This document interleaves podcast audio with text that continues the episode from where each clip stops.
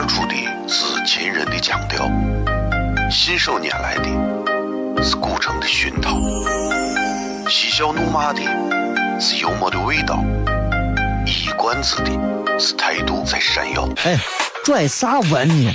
听不懂，说话你得这么说，这么说。哎哎哎哎哎哎哎！今有个我的哥，哥，周周周周周有个周衣服，西安西安。每晚十九点，全球唯一档陕西方言娱乐脱口秀广播节目，就在 FM 一零四点三，它的名字是《笑声雷雨》，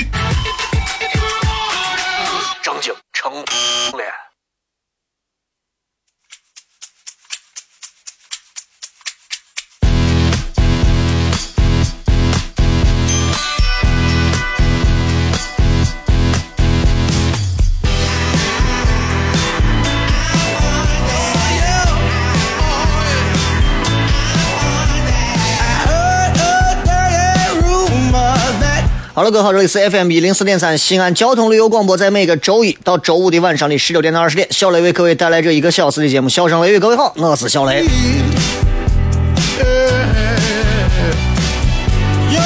啊，这个他没说这两天啊，我都不想上节目了，原因很简单，这两天谁还我我我明天就想请假，因为明天我要看阅兵啊，看阅兵呀，伙计们，这是。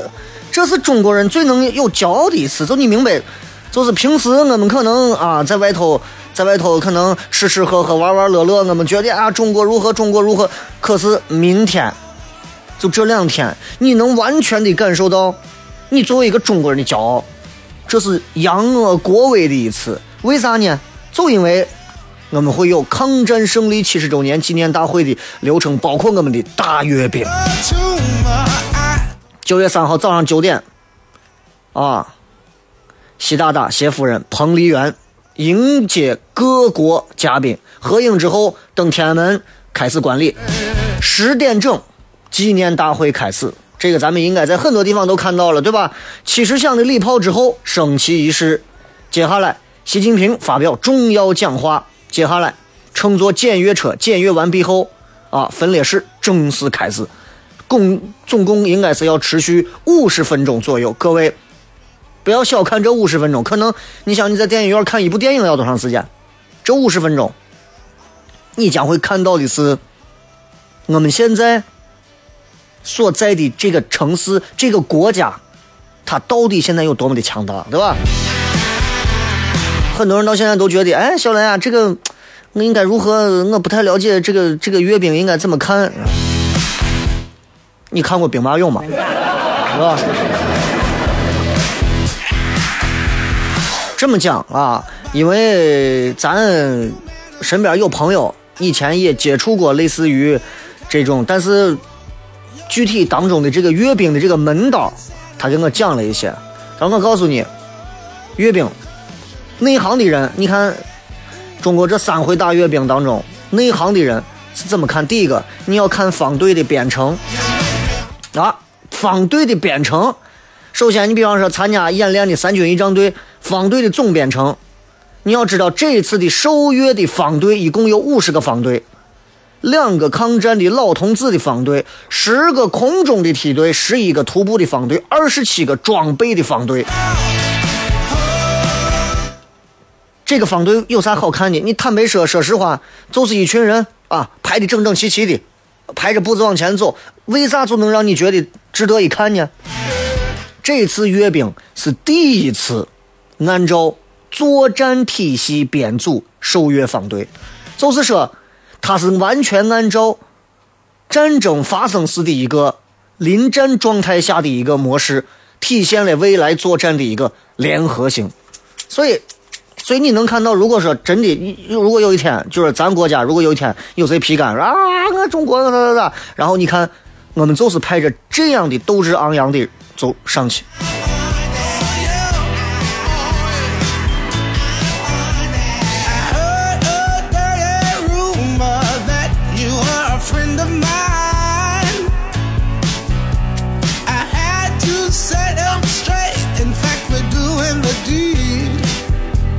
另外，数字你仔细看这个数字，数字是有讲究的。十个英模方队，每个方队有七面旗，总共是七十面旗，这象征啥？抗战胜利七十周年。然后五十六个礼炮，五十六门礼炮代表的是五十六个民族，七十响的鸣放代表着胜利七十周年。然后有二百个国旗护卫队队员代表党中央提出的两个一百年。所以看东西要看门道。你啊，很多人看，咦，这枪美的很，这坦克漂亮的很，啊，这飞机飞的了的很，是吧？包括现在朋友圈里头，很多人在发，大家最近多看看书，一定要用什么整齐划一、斗志昂扬来形容他们，不要一见到这都没有词儿，这我咦，我天，都都是这，个？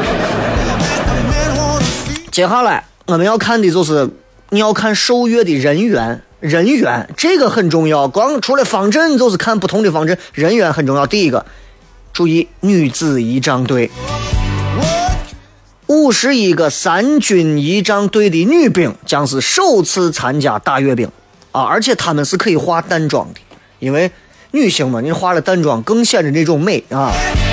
第二个，这一次阅兵有英模部队，十个英模部队按照的是四个模块编的组，分别是八路军。新四军、东北抗联和华南游击队，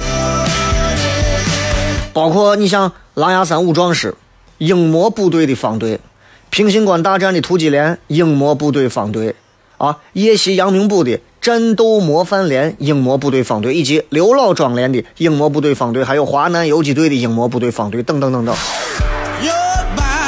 另外，很好看的还有一个将军领队，现役的。军职领导干部作为英模方队的领队，每个都挂的是将军的军衔，是受阅部队所在部队的军职领导。预计当差不多有五十余名领领队要受阅，这些将军是来自于各大军区、各军兵种，还既有你说像军事的主管，比方说，呃，我看媒体报道的六十五集团军军长。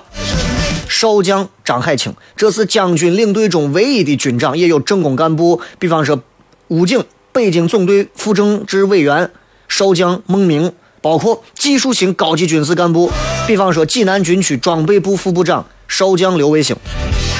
所以你想想，就这些人啊，这些人不光是军衔在这放着，你看看他们的整整个的这样的一个军事素养如何啊？再看，比方说抗战老兵方队，这个咱们在你看很多朋友圈应该都发过，但是你可能看的不够细啊，他报道的也不是够细。有两个抗战老同志乘车的方队，现在平均年龄都是九十岁，所以他们是坐着车过去，用四十余辆国宾摩托车护卫，用国礼表达对他们的尊重。你到时候可以看到这一块外军的方队啊。也邀请了外国军队代表参加阅兵，体现的是世界反法西斯战争胜利的国际性。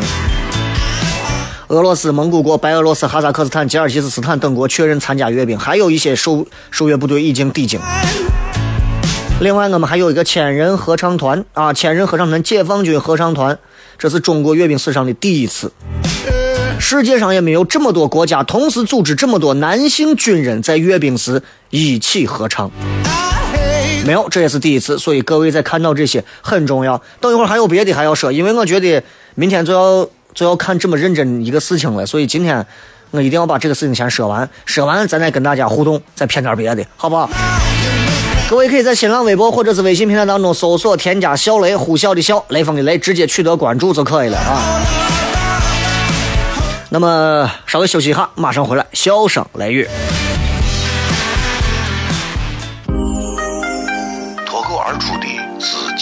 腔调，信手拈来的是古城的熏陶，嬉笑怒骂的是幽默的味道，一冠子的是态度在闪耀。哎，拽啥文呢？听不懂，说话你得这么说，这么说。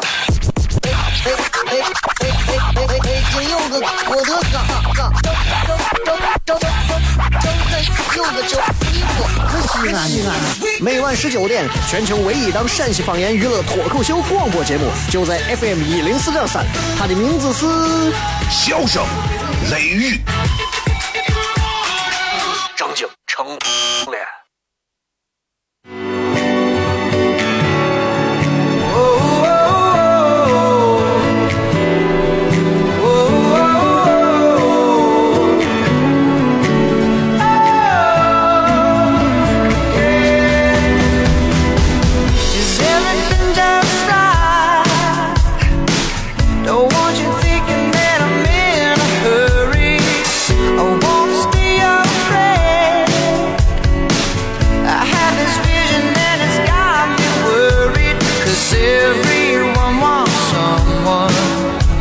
欢迎各位继续回来，笑声雷雨，各位好，我是小雷。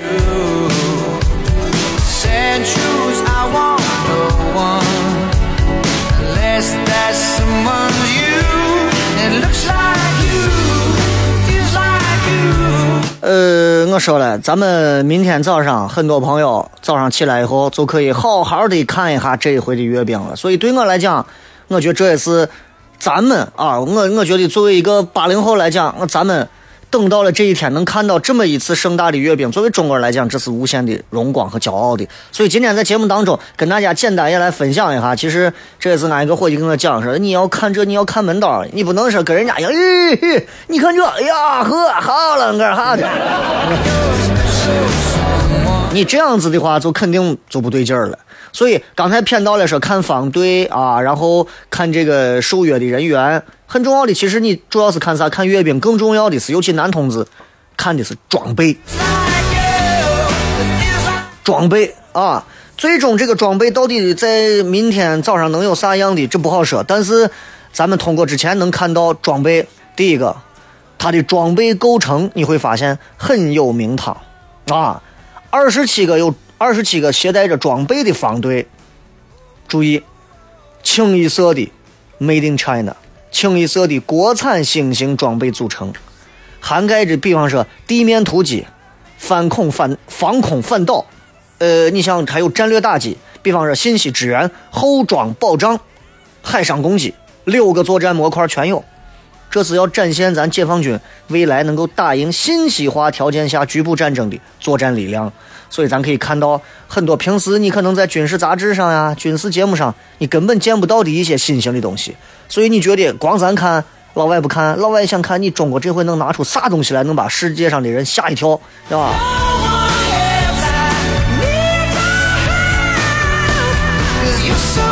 再接着后装保障，你看平时往年受约的这个装备主要是进攻型和防御型的装备多，这回后装保障。在阅兵当中很多，啥是后装保障？就是就是后装，这就相当于是属于装备保障、后勤装备保障模块啊。这个模块是战争当中你不能缺少，你包括像空中加油也算，对不对？机器总有坏的地方嘛，对不对？那越野车啊，这个抢修车、抢救车、修理车这些装备，这都是。另外还有新型装备亮相。这回阅兵可能你啊你动用，并不是说最后确定的啊，你动用四十多种型号装备，五百多件二十多种型号的飞机，二百多架，而且大多数的装备都是国产新型现役的主战装备，百分之八十四首次亮相。你看你能看清楚不？天上飞过来，比方说直升机方队或者啥子，你要看明白啊，不是方队，直升机是梯队。所以接下来你就要看的是空中梯队了，这个是我觉得最牛的地方。你说坦克，或者是你拿个刺刀，呃，步步行方队，说心里话，练一练就可以了。飞机这个东西，它不光是前后距离，还有上下距离，这个就真的挺吓人的啊。呃，我估计我们又要创世界纪录了啊！空中的这个梯队数量上，这一回飞机二百架飞机，数量上创的是历史之最。机型、海陆空三军的现役的各型飞机，全部都是国产先进的飞机。啊，你就不要说别的啊，有没有孔明灯那是两回事，对吧？第三个，你知道这个坐飞机上开飞机的人都有谁？这个有一位叫郑群良中将，啊，中将，他是啥呢？咱空军副司令员。他会坐镇在预警机上担任空中指挥员，你想想，啊，空军副司令坐到飞机的这个空中的这个 空中梯队上做总指挥，这是啥样的规格啊？在下面阅兵的人又会是谁？对不对？你想想，这是全国的多大的事情，才能让这样的人坐到上头当总指挥，对吧？大编队这回他们用的是一套全新的系统，号称北斗系统。这一套系统啊，可以做到空中梯队米秒不差，就基本上做到飞机前后左右在准点能保证你飞机早上比如说十点二十八分三十七秒准时飞过天安门，就能保证你这个点准时飞过，绝对不会差一秒。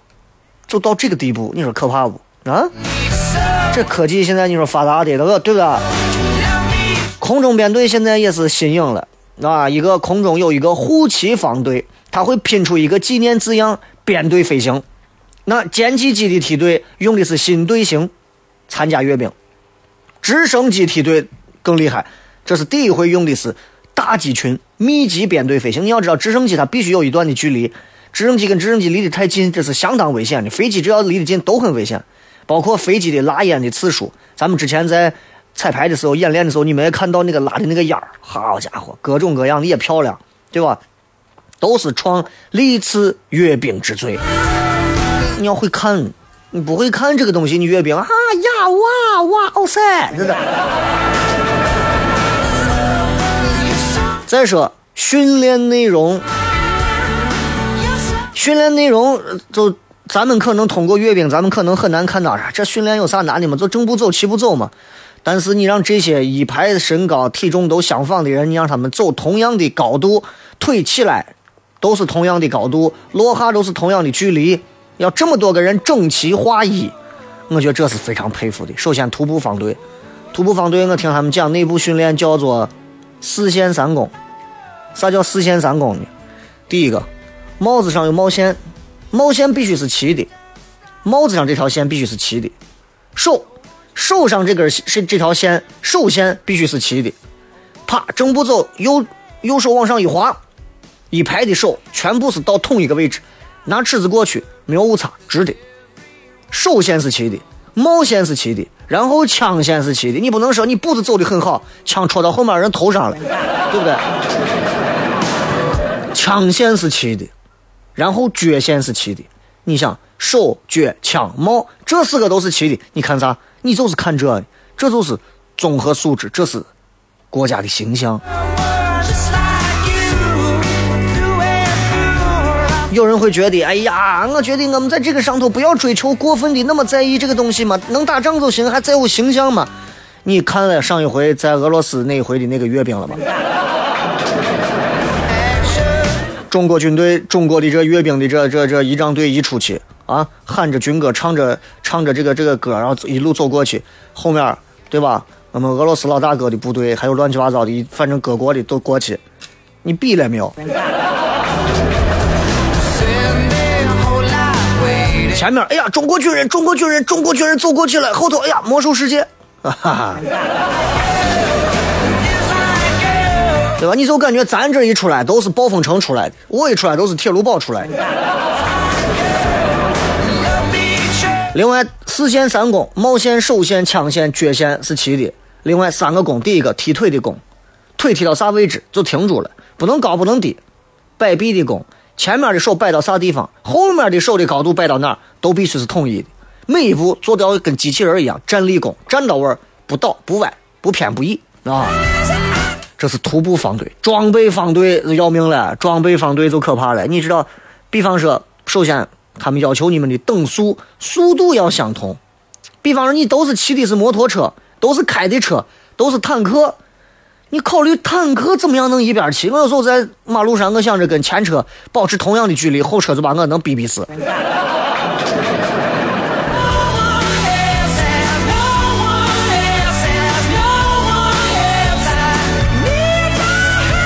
对吧？所以包括旗线、标旗。等距这些训练，前车后车保证多远？你光顾着看阅兵，光顾着敬礼，你前车后车都要没有碰到一起，叭追尾了，那是不可能的事情，对不对？那是你开车。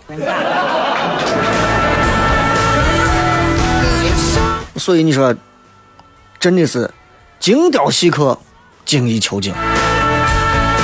另外，空中梯队，空中梯队主要编队队形，包括包括还有一些，你像低气象起降。这些内容，你说这最近这个天气条件不好，或者是空中这个有啥问题，你如何保保证这个距离或者啥，能够在阅兵现场出现的飞行员，那都是各位咱在电视上看可能觉得，哎，我坐飞机飞过去嘛，我每一个放到当地，我绝对都是一把手，我绝对都是兵里面的，绝对是最强的那种，我都不会说了。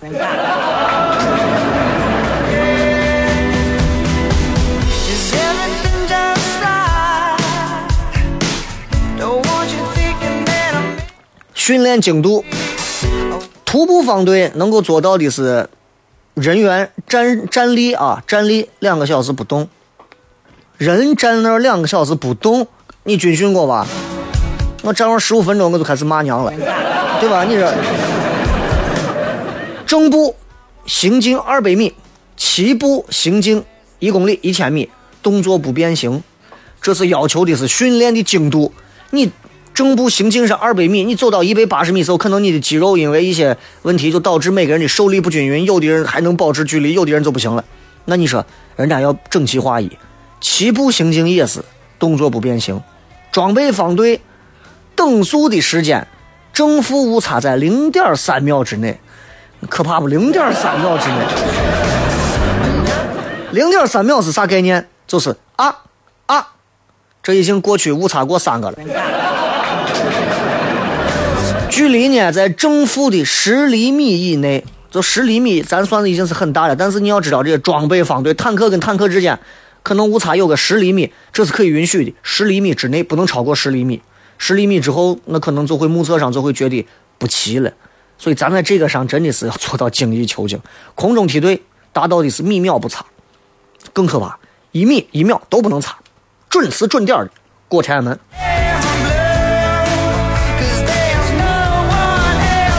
所以今天想跟大家借着节目之前跟大家分析和谝一下关于阅兵的一些事情。所以我觉得，其实这是这是这是国家的大事儿，这一件事情是大事。作为一个中国人来讲，啊，我觉得如果这个时候你不关心一下，然后不了解一下，不看一下，其实有点说不过去啊。可能你每天忙着挣钱，每天忙着弄啥，但是我觉得这是国家的大事。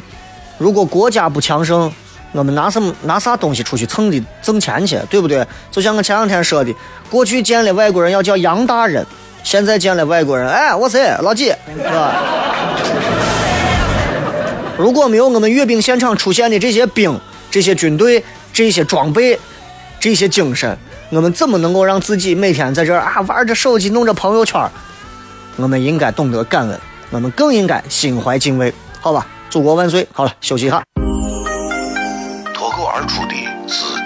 秦人的腔调，信手拈来的是古城的熏陶，嬉笑怒骂的是幽默的味道，一冠子的是态度在闪耀。哎，拽啥文呢？听不懂，说话你得这么说，这么说。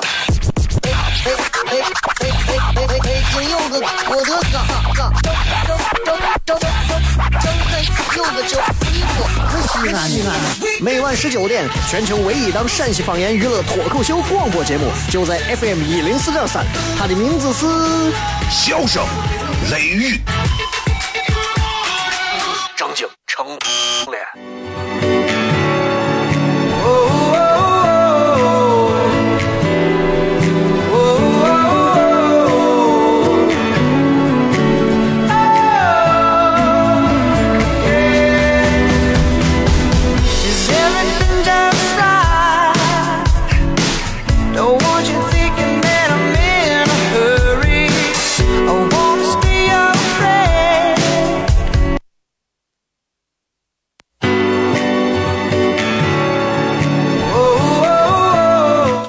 继续回来，咱接着片啊。这个，呃，不要怪我今天剧透啊，这个 剧透的有点多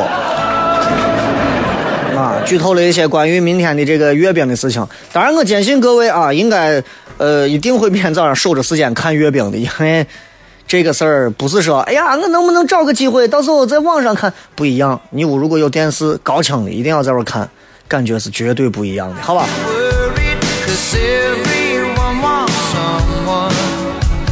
There's one cliche that's true. 今天在节目当中啊，也为大家准备了直播帖，大家也可以通过直播帖来直接留言。呃，今天直播帖说了这么两句话：知道的都不要，知道的不要都说，听到的莫要全信。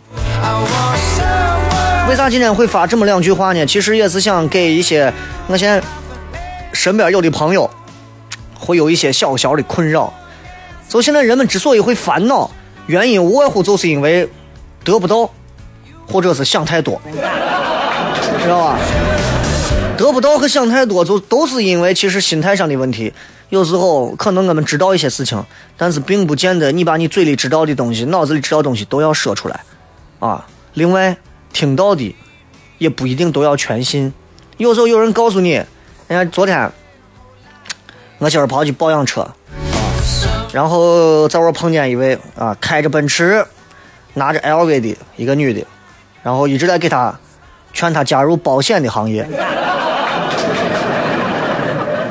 这个女的用了用了各种各样的方式给她讲述，现如今保险业是一个马上就要复苏的一个行业，给她讲述通过啊这个，甚至啊通过气象学，啊科这个这个生物学，啊这个这个医学、经济学，甚至通过新闻联播，包括还有政治上的各种动向。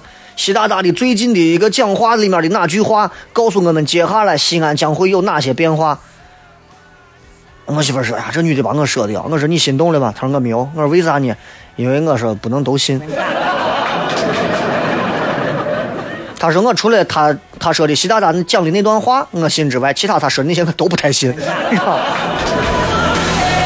今天在节目当中啊，呃，依旧为大家带来这个笑声雷雨，同时我马上要跟大家来互动，同时看一下大家在微博、微信、微社区里面的一些留言。明天因为是一个很特别的一个日子，这也是咱咱国家从来没有在九月三号、五号这么一个时间段里放过假啊，放过三天小长假，纪念抗战胜利七十周年的小长假。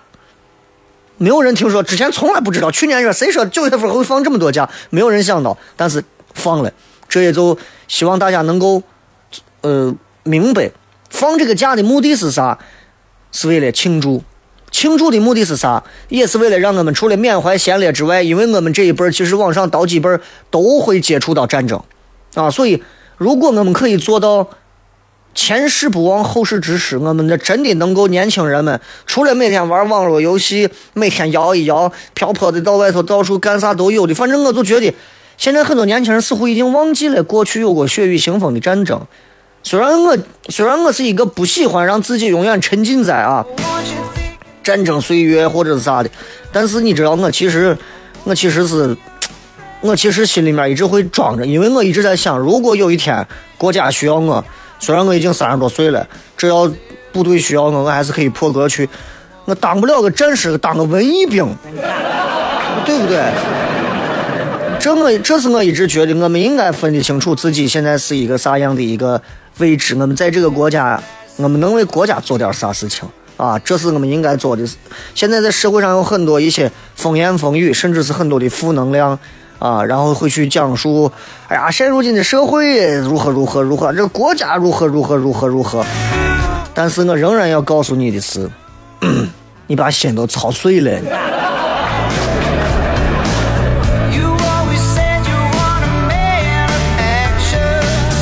有朋友在这个微信平台上问我，说这个节目咋没有在喜马拉雅上出现？不是没有啊，因为今天才能上传昨天的节目，最近数据桥一直有问题，所以今天开始九月一号的重播节目只会出现在喜马拉雅 FM 啊。从今天开始，荔枝 FM 上将不再更新节目，我也在荔枝 FM 上最后上传了一段语音。这一段音频，也就是告诉大家，从现在开始，荔枝上不会再上传重播了。九月一号之后的每期节目将会出现在喜马拉雅 FM。也希望所有荔枝上的朋友，如果啊你们这个掌握了手机 APP 的各种操作的话，下载一个喜马拉雅，嗯，因为你下载不下载，收听不收听，你自己获得这份快乐就够了。因为你下载它，它也不会给我钱。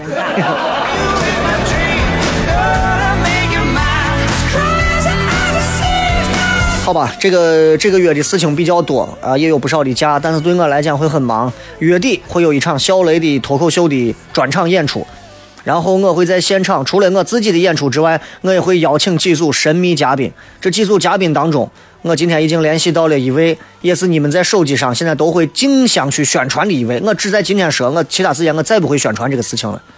就是那一位，哦，软的很，面积很，感觉很，忒的很。啊，我我还挺激动的。今天把这个小伙一加，小伙也比较激动。然后小伙一见我第一句，哦，天哪！说：“哦，你就是小雷啊。”我说：“你就是 J.K. 啊。”所以，如果大家要来看小雷在周呃这个月的月底的这一场脱口秀的话，现场一定会非常好玩，一定会非常好玩。除了小雷会为大家带来很多一些不会出现在开放麦或者是在开放麦现场你们都听不到的段子之外，呃，还会有很多的一些好玩的人加入这一次的脱口秀专场。如果大家感兴趣，一定要来，好吧？到时候等宣传就可以了，很快。好了，咱们休息一下，马上开始回来互动。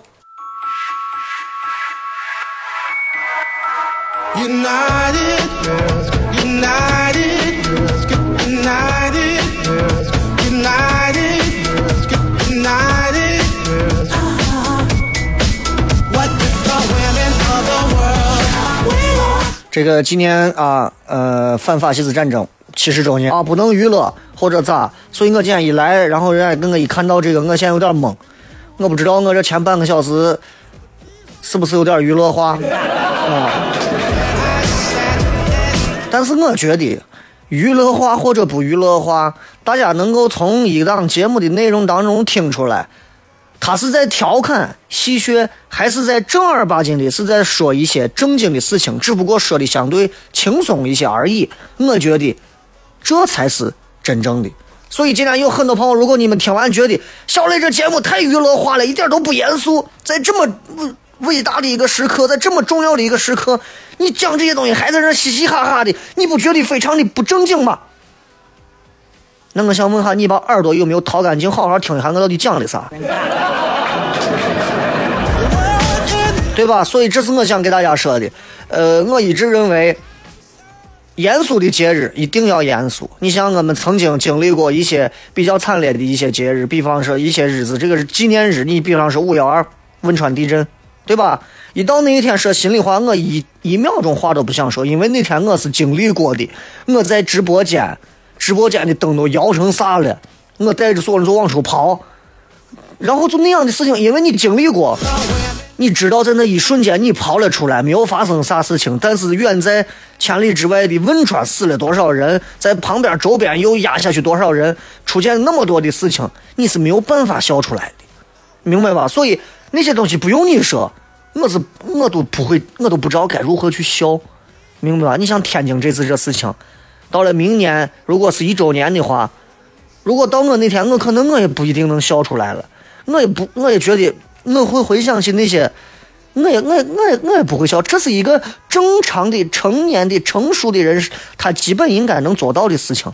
你不需要提醒我，该笑了，不该笑了啊，该正经了，不该正经了。这就好像你到葬礼的现场，你告诉别人，哎，不能笑啊。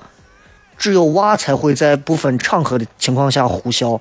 对不对？我们作为一档主持人，好歹还有那么几个人哎知道说是小雷是个主持人，所以我们是不会笑的，对不对？但是你像这样的日子，我们也不会过分的去娱乐化他，因为不管咋说，今天我跟我们导播也好，给同事也说，不管咋说，对吧？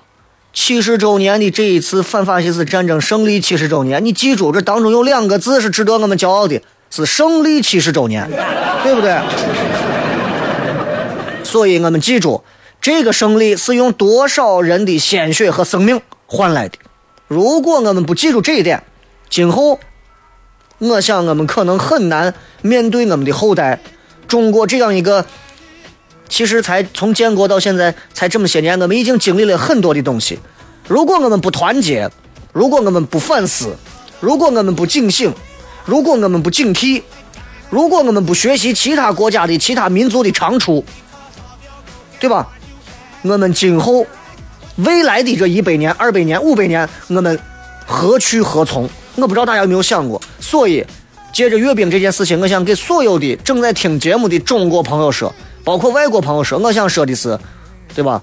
人家人家有人经常说，我说，当当这个，呃。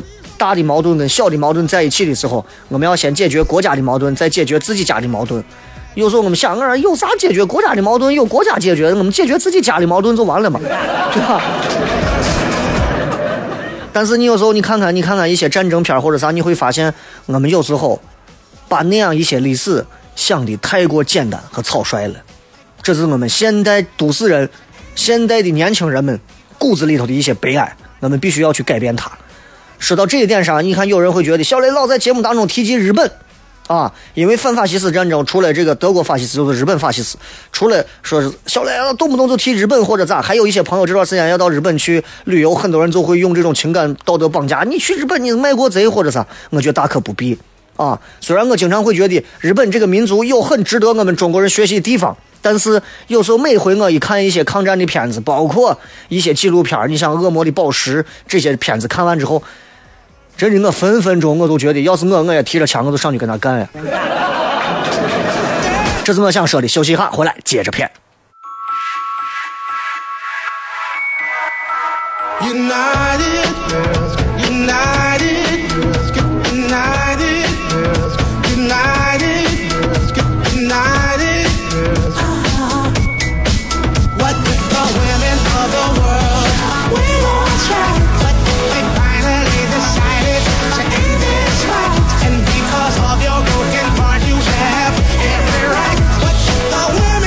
欢迎各位继续回来，笑声雷雨。接下来时间，我们来看一下各位在微信、微博、微社区里发来的一些有意思的留言。来看一下这个 微信啊，微信平台上头有人说的是：“雷哥向他们致敬，他们辛苦啊。”其实你知道，如果如果有一天你啊，或者是某一位现在正要参加这一次的阅兵，你要你要。啊，和很多你的战友们一起步行的方式，或者是啥方式，走过天安门城楼，那种的感觉，那种荣耀，这是一辈子都，你都给你多少钱都不会跟人换的。当然，你现在每一次阅兵的时候，咱们都报道过，有的人坦克兵，有的在坦克里头，他要开坦克，他可能别人都看不见他，但他仍然会觉得荣耀。为啥？这是爱国心，知道吧？这就是真的，国家能带给你的东西，这是一种。嗯，你自己你懂的啊，我没有办法说，你懂。这就好像在我小学的时候，在我小学的时候，让我去升了一回国旗，那一刻我感觉我全身在发抖，不是紧张，那就是一种，it's honor。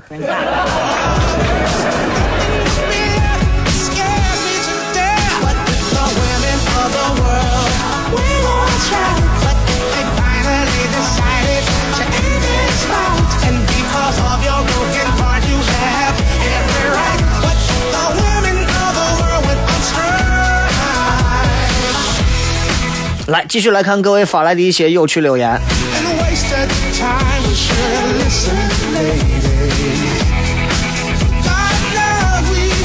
雷哥，哎呀，你对阅兵了解的还不少嘛？那你还能给咱再谝一点跟阅兵有关的啥趣闻没有？嗯，其实阅兵这个事情，不是说咱现在中华人民共和国啊，建国多少年之后，咱现在咱有各种的阅兵，从古至今。中国人从古至今都有阅兵，从先秦的时候阅兵，到后来让看夏商周去，周朝的时候，周王朝的时候阅兵，然后到后来这个春秋战国的时候，呃，到汉朝西汉啊，西汉西汉初年、西汉末年，反正都阅兵。汉魏时期阅兵，这他们都有阅兵。到了后来，到明朝的时候，明朝阅兵阅的是更加咋阅兵很好玩。你比方说在明朝，因为明朝是明朝是一个很有意思的啊一个朝代。明朝人阅兵，明朝阅兵现场的总指挥叫总协荣政大臣。正式阅兵前的那一天，皇帝，你皇帝首先要在紫禁城内啊，在他的里面有专门的一个内殿，祭告祖宗，然后行四拜礼。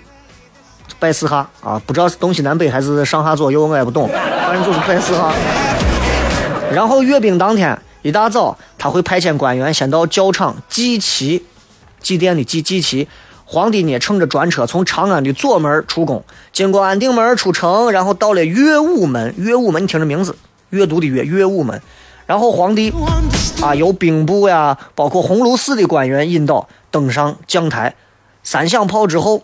大阅兵开始，将台就是咱现在的这个阅兵的这个检阅台啊，上面设置的这各种的啊，皇上坐到底下，对吧？然后开始。请皇上圣上检阅。这是这一定是兵部尚书上来说的。再响三声炮，大阅兵正式开始。然后跟现代阅兵跟过去其实有很多都一样啊。明朝大阅兵最先受阅兵的是啥？马步方阵，就是明朝就是这，就是现代陆军啊，跟现在的列阵走过不一样，是马步官军也要在现场操练阵法。马步官兵表演完，然后是，你知道你可能没有想有射箭表演。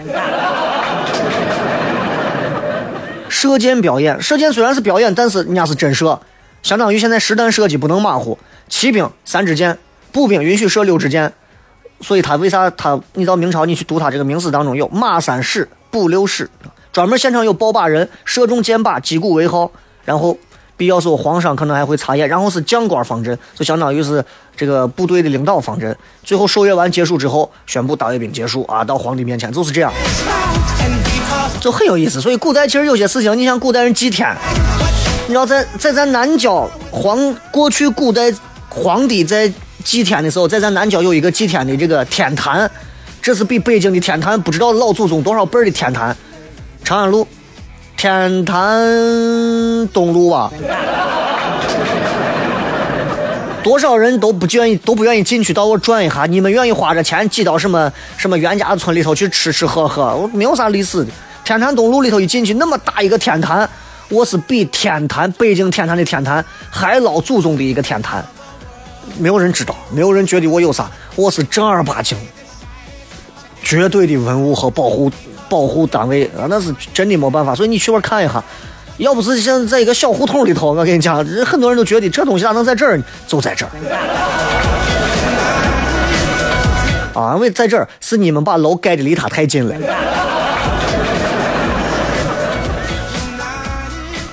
来，再来看一下各位在这个微博当中的一些有趣留言啊！这个张慧的慧哥，我家这边停电了，十点才来电呀！啊，呃，家里黑乎乎的，只有你的声音在耳边。那要不要听点昨天给你发的鬼故事呢？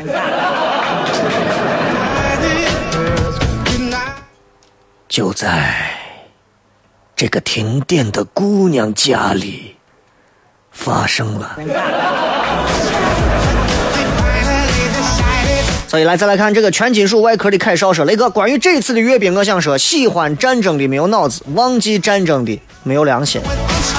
你说的很有道理。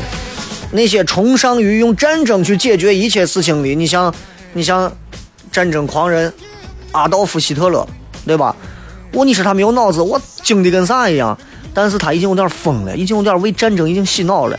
但是忘记战争那是绝对不行的。真的，我你看完有一些东西之后。”啊，真的，你你你，包括你看日本侵华的那些种种的那些罪证之后，虽然我也去过日本，我也经常会回来在节目上去说，包括有些听众会因为我提起日本的一些，我去说日本有些东西值得我们学习，导致很多人来拍我的砖，但是我仍然会说，该学地方我们要学，但是每回我只要去看到日本的那些东西，包括我回想起来有些东西，我心里面的三字经还是有一千一万个啊。就是就是真的是这，就任何时候，就任何时候，如果说哎，小来突然有一天那咋，你放心，我第一个点上菜刀我就上去。曾经曾经说哥，过几天一个朋友就当兵都走了，自己其实也挺喜欢部队那种战友情怀，不行明年就当兵。那个“不行”两个字用的很尴尬。不行，明年就当兵，你好像当兵是个候补，你说对吧？无敌张甜甜说：“你现在为啥老词穷？不是我词穷，是因为一想到第一个明天啊，这个有一个阅兵；第二个又想到今天的节目，我又不敢过分的娱乐化，嗯，所以稍微的控制了一下我发散性思维过强的嘴巴和脑子。”这个是巴巴娜娜，那个一般放广告的时候你在弄啥？放广告的时候我就坐到位儿啊，翻一下手机，然后看一看接下来我要骗啥。陕 A 说：“就是的，我同学说不上高中，我都不敢相信。有高中上都不好好珍惜。哎，对了，你说阅兵的话，工资能有多高？你想多了。” Lady Luck 说：“看真正男子汉的时候，就觉得我们的兵哥哥帅爆了。明天准时看兵哥哥。”确实这帮当兵的，尤其是阅兵的这帮，真的是帅，对吧？有身体素质绝佳。你说全国最后选出这么些人来参加阅兵，让全世界来瞩目，那你说这些人是啥样的啊？这个雷哥你不放假吗？你给咱来个阅兵解说，我不配。这个阿尔纳说雷哥电影频道播放《东京审判》，我想骂人。《东京审判》我看了啊，《东京审判》相对而言，真的这个。嗯，就像最后说的，如果不是因为谁多投了那么一票，才能把这帮子哈怂彻底的绳之于法，但是其实也很危险。所以东京审判的很多结果，有时候它并不是有必然性，它有一部分的偶然性。包括你像这个东京审判这个电影当中写写到的关于演到的啊，这当中有这么几个战犯，有一个战犯装傻逃过审判，等等等等的啊，这这这这其实历史当中有很多的东西。我们现在回顾起来的话，我们会觉得，嗯，你不要光想骂人啊，有时候也可以打。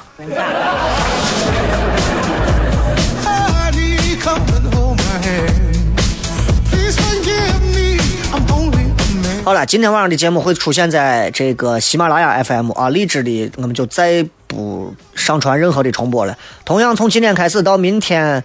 下午之前啊，你们可以到这个金地的四楼有一家叫凡色的一家这个，呃，喝喝饮品的一家店去领取这个。晚上，明天晚上九点钟有一场，小雷会在那里跟几位俱乐部的朋友在那给大家带来一个小时的一个有趣的演出。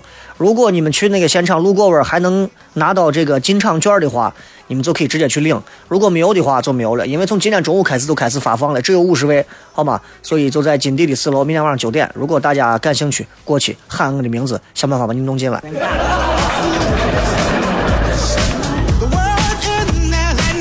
有人问我雷哥，Podcast 是私生子吗？只字未提，因为苹果的那个他给我没有好好弄，我就不想好好说他。啊，如果你们还要想听荔枝之前的节目，荔枝都不用卸载。如果你们都想听的话，就荔枝、喜马拉雅都装着。之后我们会在喜马拉雅继续重播，好吗？感谢各位收听今天的节目。最后时间送大家一首歌，也听不了多久了，反正就这样。祝大家节日愉快，咱们明天看月饼去。一首歌，无论你来自何方，将去向何处。